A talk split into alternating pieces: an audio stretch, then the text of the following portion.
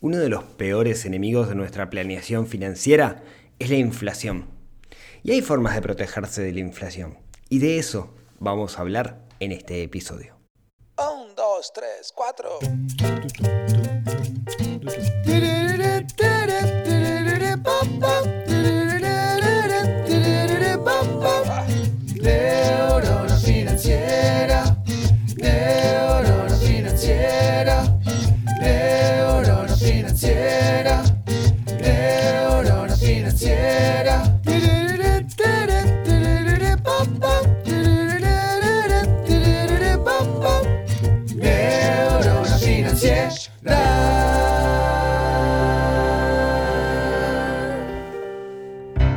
Muy buenos días, tardes, noches para todos. Bienvenidos a un nuevo episodio de Neurona Financiera, este podcast donde intentamos perderle el miedo al dinero, aprender a dominarlo y ser personas más felices, donde no todo gira en torno al dinero, sino gira en torno a las personas y el dinero es una herramienta para que seamos personas un poquito más felices.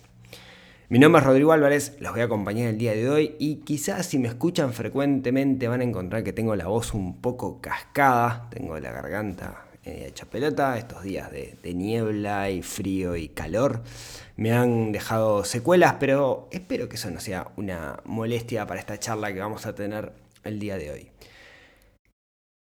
Inflación. Ese es el tema del que vamos a hablar hoy. ¿Y por qué vamos a hablar hoy de inflación cuando ya varias veces la hemos mencionado? Porque en Uruguay la unidad indexada, que es esa moneda virtual, ahora entramos en detalle, que persigue la inflación de alguna manera, de alguna manera, entre comillas, comillas, cumplió esta semana los 5 pesos. Y eso significa muchas cosas y de eso vamos a hablar. Porque hay mucho, mucho, mucho para, para entender de lo, que, de lo que está pasando. Primero, ¿qué es la inflación? ¿Sí? El, hay, hay, gente que dice que la inflación es el impuesto de los pobres. Es una definición que no sé quién, quién la dijo. Pero la inflación es el aumento, si vamos a una definición más formal, es el aumento de los precios de los productos y servicios que hay en un mercado. ¿Cómo se, se calcula, digamos, esta, esta, inflación? Bueno, la, forma que tenemos de medirla es, y esto es en todos los países iguales, es por medio de lo que se llama el IPC, el índice de precios al consumidor. Entendamos, ¿qué es lo que se hace? Viene una institución, en el caso de Uruguay es el Instituto Nacional de Estadística, y hace, en función de conocimientos estadísticos, una define una canasta básica, que es un conjunto de productos y servicios que consume una familia tipo. Entonces la canasta básica tiene alimentos, cierta clase de alimentos, no sé, le calculan un litro de leche por día, un pan, este, educación, eh, y, hacen una especie de promedio. Y ese promedio van manejando el valor, el precio, perdón, van manejando el precio de esos elementos que están adentro del promedio y, y, y, le calculan, digamos, el índice, el IPC, ¿no? Es el índice de precios al consumo. Cosas que tenemos que, que entender, digamos, ¿no? Es un promedio. Como, como promedio, puede estar lejos de mi realidad. Si yo tengo siete hijos o no tengo hijos, va a ser distinto que la media que calcula el Instituto Nacional de Estadística.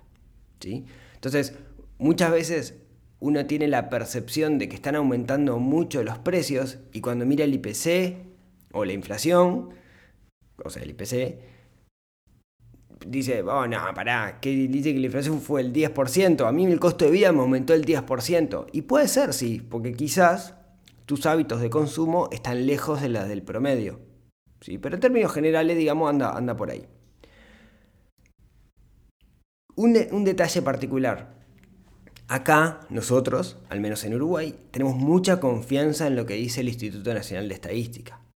Está auditado por la academia y no, no se suele utilizar, que yo sepa, no se suele utilizar como eh, hacer trampita por, por, por causas políticas. Quiero decir, si, si digo la cosa viene medio mal y hay un aumento de inflación, no se hace trampa, ¿no? Todo el mundo cree en lo que dice el Instituto Nacional de Estadística y no hay una discusión al respecto, no, no, no, se, no, se, no discute la oposición con el gobierno de turno si está bien o está mal. Digo esto porque ha pasado en otros países donde no hay confianza con, con respecto a esto. Y la confianza, como vamos a ver ahora, es sumamente importante. ¿sí? En Uruguay la hay, eso está bueno, eso no quiere decir que mañana la siga viendo, pero hoy se considera que eh, lo que dice el Instituto Nacional de Estadística es la inflación. De nuevo, es la inflación promedio, no es mi inflación, no es tu inflación, es la inflación del promedio. Entonces podemos decir que el IPC es una aproximación bastante buena para medir la, la inflación. ¿sí? Entonces, acá viene la pregunta del millón. ¿Cómo hacemos para protegernos nosotros de la inflación? Porque la inflación, una forma de verlo, como decía, es aumento de los precios de los productos y servicios del mercado. O sea, cómo sube el precio.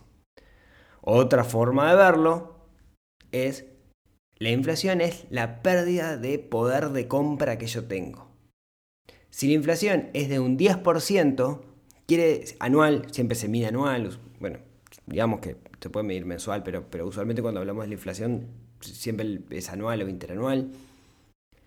Cuando decimos la inflación es un 10%, quiere decir que si yo, o sea, si la inflación el año, este, del año anterior a este fue de un 10%, no fue un 10%, pero para que se entienda el ejemplo, quiere decir que si hoy es, no sé, 5 de agosto de 2021, el 5 de agosto de 2020, si yo tenía 100 pesos, lo que podía comprar es lo que puedo comprar hoy, el equivalente hoy con 90 pesos. A ver. ¿Lo dije bien? Sí, lo dije bien. Sí. Perdí poder de compra. ¿sí? Perdí poder de compra producto de la inflación. Yo voy a tener 100 pesos en la mano hoy. Pero en realidad, el poder de compra, si la inflación fue un 10%, es un 10% menos. Entonces, es un gran problema porque quienes guardamos dinero en moneda local, estamos siendo influenciados por la inflación. Estamos perdiendo poder de compra. ¿sí? ¿Cuál es la alternativa, la que solemos pensar todos, el top of mind de esto? Bueno, ahorremos en una moneda fuerte. Y usualmente cuando pensamos en moneda fuerte, pensamos en el dólar.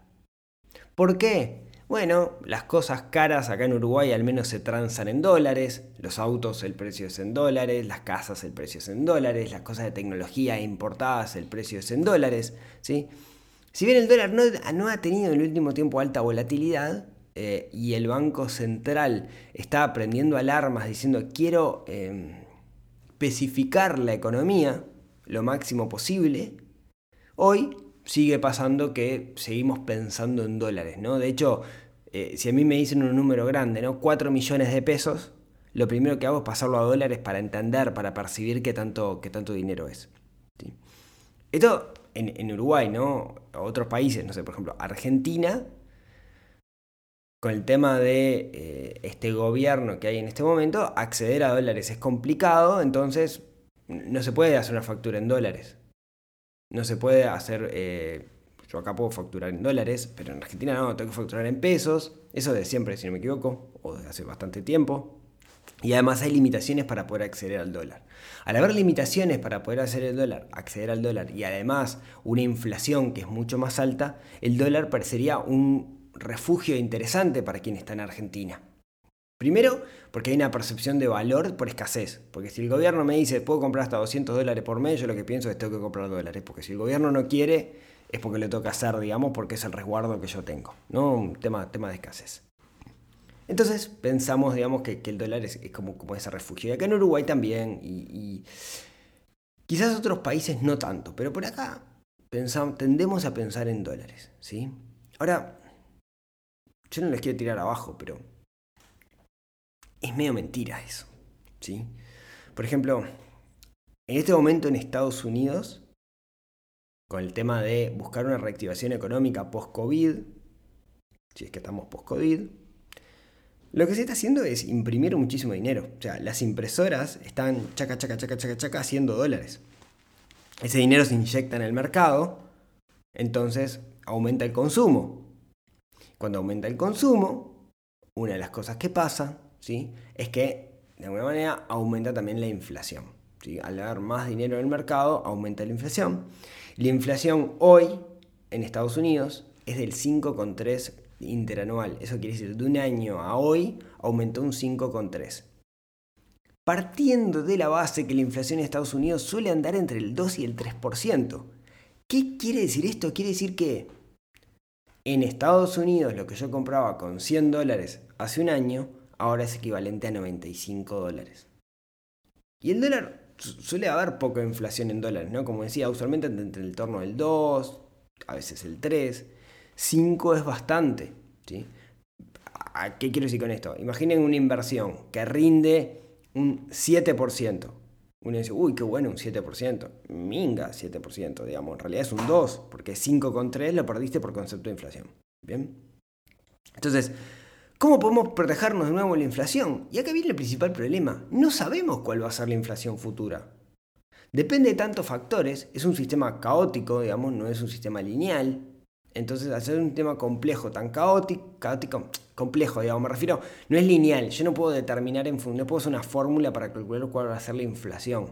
De hecho, el Banco Central lo hace, ¿no? Lo que intenta es determinar, poner un rango meta y habla con analistas para llegar a... Pero en realidad depende de muchos factores externos. Te viene una pandemia, hay una guerra el día de mañana, se acaba el petróleo en el mundo, surge un nuevo método energético, eh, o el presidente de Estados Unidos mete un tweet y la inflación se dispara. Entonces es imposible saber cuál va a ser la inflación futura. Y eso es un gran problema, porque ¿cómo podemos cubrirnos con algo que no sabemos cuánto será? Y existe una solución, al menos acá en Uruguay existe una solución y en otros países también lo tienen, y esa solución es tener una especie de moneda virtual que acompaña la inflación, que acompaña el IPC, que crece a medida que crecen los precios. Yo tengo una unidad de esa moneda virtual y con esa unidad puedo comprar lo mismo hoy que dentro de 10, dentro de 20 o de 30 años. ¿no? Y por eso yo decía que es tan importante la confianza en el método de medición, en este caso el Instituto Nacional de Estadística. ¿Cómo se llama en Uruguay eso? Unidad indexada. ¿Existen otros países? Sí, en Chile se llama la unidad de fomento, si no me equivoco en Brasil también hay una. En Argentina también existe, es la UVA, unidad de valor adquisitivo, pero ha subido tanto, digamos, que se usa más que nada para endeudamiento, ¿no? lo que es un gran problema. No, puedes guardar uvas, pero puedes endeudarte en uvas. ¿sí? Eh, y eso es un gran problema porque ha subido con respecto a la inflación. Me quedé pensando, digamos, todos los chistes que se me ocurren con endeudarme en uvas, vino, etcétera, pero disculpen el chiste. Entonces, yo le decía, en Uruguay la solución es la unidad indexada. La unidad indexada valía 1 el primero de junio del 2002. Se creó en medio de la crisis. ¿sí? Hasta entonces había una, moneda indexada que era la UR o unidad de reajustable que estaban relacionada con el, el índice de salarios. Esto es con respecto al IPC. Y parte de la base de que lo que yo pueda comprar con una indexada hoy es lo mismo que pueda comprar con una indexada en el futuro. O sea, está pensado también para los préstamos, ¿no? Si yo tengo un crédito hipotecario y mi cuota es de 10 unidades indexadas, el costo que va a tener para mí, o sea, el peso que va a tener esa cuota para mí va a ser el mismo hoy que dentro de 10, que dentro de 20 años. Siempre y cuando mi salario también esté indexado, o sea, que mi salario se ajuste por inflación. ¿sí? Pero bueno, hablemos un poquito de la unidad indexada porque esta semana llegó a 5 pesos. Como yo decía, el 1 de junio del 2002 la unidad indexada se creó con el valor de 1. Una unidad indexada, un peso. Y a partir de ese momento fue, eh, de alguna manera, fue, eh, ¿cómo decirlo?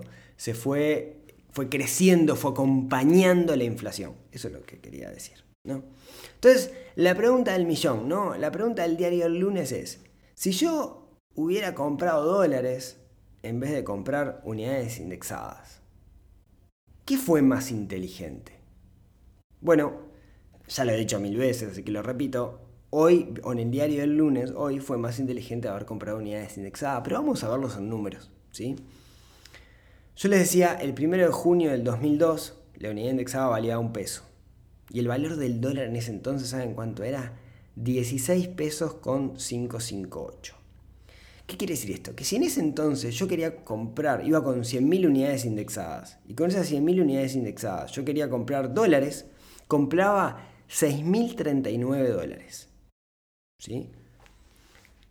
Vamos en el tiempo. ¿Sí? El primero de agosto del 2021, el valor de la unidad indexada es 5 pesos 0017 y el valor del dólar anda en el entorno de los 43,704, la media. Si yo quiero comprar Con 100.000 unidades, si cambio 100.000 unidades indexadas a dólares, ¿cuántos dólares puedo comprar? Puedo comprar 11.444 dólares. ¿Qué quiere decir esto? Prácticamente superó, o sea, se duplicó, o superó, digamos, el duplicarse, lo que aumentó la unidad indexada con respecto al dólar. Es que la unidad indexada aumentó un 400% en estos años, en estos casi 19 años. Un 400 por, dólar, por ciento. Ahora, ¿cuánto subió el dólar en, esto, en este periodo de tiempo? Bueno, el dólar subió, acá en Uruguay de nuevo, 163,94%. ¿sí? O sea, fue mucho más inteligente haber guardado unidades indexadas que haber guardado dólares. Digamos la realidad, ¿no? Hay momentos en que el dólar tiene como picos tiene alta volatilidad, digamos, y sube mucho en poco tiempo. Ahí sí es conveniente, digamos, tener dólares, pero haber comprado barato y venderlos caro. Pero en el largo plazo no hay quien le haya ganado la unidad indexada, porque seguimos estando en un contexto inflacionario alto. ¿sí? Eh, de hecho, para que se haga una idea, digamos, la, la inflación medida en dólares en Uruguay o sea, quiere decir, lo que yo compraba con 100 dólares en el 2002, hoy, digamos, la inflación fue de un 89,5%. ¿Sí? Medido en dólares. ¿Eso qué quiere decir? Quiere decir que para comprar, em, si yo tenía 100 dólares en, en, el, en, en 2002, hoy para comprar exactamente lo mismo debería tener eh, 189,5 dólares. ¿Sí? Para que se una idea, para que no hubiera inflación en dólares, para que la inflación en dólares fuera cero, el dólar hoy debería valer 82,79 pesos. Y está en 43 pesos. ¿Qué quiero decir con todos estos numeritos? Quiero decir que lo que nos demuestra la historia es que ha sido en el largo plazo más inteligente el ahorro en unidades indexadas que el ahorro en dólares. ¿Esto quiere decir que a futuro va a seguir siendo así? No. En el mundo financiero el pasado nunca nos determina el futuro, pero ahí dependerá de nuestro análisis, de si seguimos confiando en esto o no, si pensamos que el peso va a ser más inflacionario, etcétera, etcétera. Entonces, parecería que guardar dinero en unidades indexadas ha sido una decisión inteligente, ¿no? Perfecto. ¿Cómo lo hacemos? Digamos, porque está bueno que sirva para el endeudamiento, para un crédito en unidades indexadas, está bien que sirva, pero, pero ¿cómo guardo plata en unidades indexadas?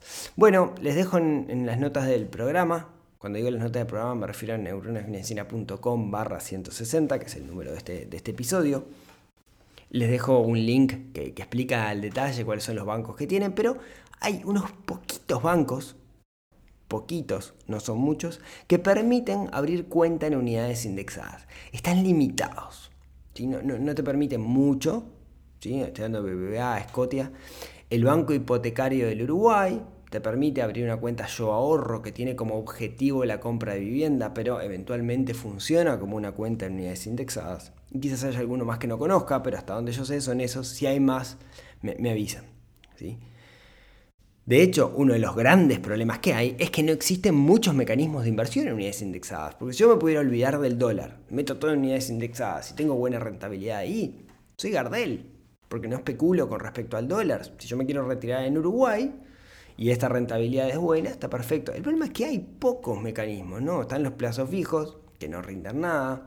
Hay de repente alguna obligación negociable o algún bono del tesoro con rendimientos no muy buenos hoy por hoy en este momento de la historia la renta fija está pagando muy poco, pero eh, es, interesante, digamos, ¿no? Saber qué hay y en un portafolio tener como la diversificación. Acá hay un gran debe del Banco Central, porque el Banco Central del Uruguay, eh, viene en este programa de intentemos desdolarizar la economía, este, de alguna manera busca sacar el dólar como, como ese top of mind que tenemos a la hora de pensar en ahorrar, pero los bancos de plaza no se adhieren a esto. ¿sí? Los bancos de plaza no te permiten fácilmente abrir una cuenta en unidades indexadas. Son muy pocos, no existen mecanismos de inversión en unidades indexadas, eso también es un problema, la mayoría de los mecanismos de inversión están en dólares, ¿sí? son extranjeros y los que hay locales muchas veces replican cosas extranjeras o se mueven en un mundo donde el dólar es la moneda de cambio. Entonces, tiene un lindo desafío el Banco Central, sería una, una gran cosa que aumentaran los mecanismos eh, los mecanismos de, inversión en unidades indexadas ¿sí? y de alguna manera la cobertura que podemos tener sobre esto. Recordemos que, de nuevo, ¿no? una unidad indexada es lo que, lo que yo puedo comprar con una unidad indexada debería ser lo mismo que puedo comprar una unidad indexada dentro de, dentro de 10 años. El peso en mi salario debería ser el mismo siempre y cuando mi salario esté también indexado. Nosotros no cobramos en unidades indexadas, usualmente cobramos en peso y tenemos ajustes dependiendo del rubro en el cual estemos y ahí consejo de salario, etcétera, etcétera. Entonces, festejando estos 5 pesos de la unidad indexada, hoy lo que quería dejarles, y esto fue muy para Uruguay, disculpen lo que, los que están afuera, pero quería dejarles esta, esta herramienta que me parece que todas la tenemos que, todos la tenemos que tener a mano todos tenemos en un portafolio, si bien existen otros mecanismos de, inversión que son en dólares, tener algo en unidades indexadas me parece que está bueno, eh, me parece que de alguna manera nos da cobertura y en particular si nosotros queremos retirarnos y vivir en este país, tiene sentido que la unidad indexada sea esa moneda. Lamentablemente no hay muchos mecanismos de inversión, pero si aparecen yo se los voy a estar comentando por acá. Y bueno, lo dejamos por ahí. Muchas gracias a todos por, por, escucharme. Muchas gracias por, por, seguirme, por los comentarios en iTunes, en el blog y todo eso. Por las. Eh, por aquellos que, que, van a iTunes y me ponen estrellitas, eh, ayuda. Lo mismo aquellos que escuchan en Spotify y le dan me gusta, ponen el corazoncito verde para agregar a su biblioteca. Eso me sirve muchísimo porque me ayuda a que más gente llegue este, este podcast.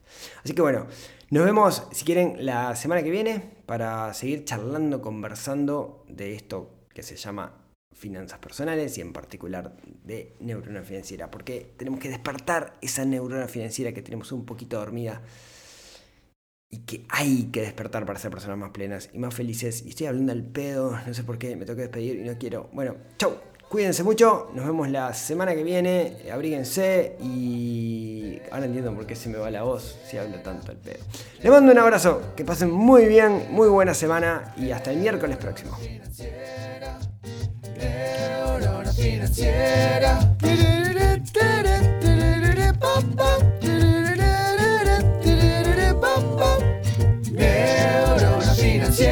That.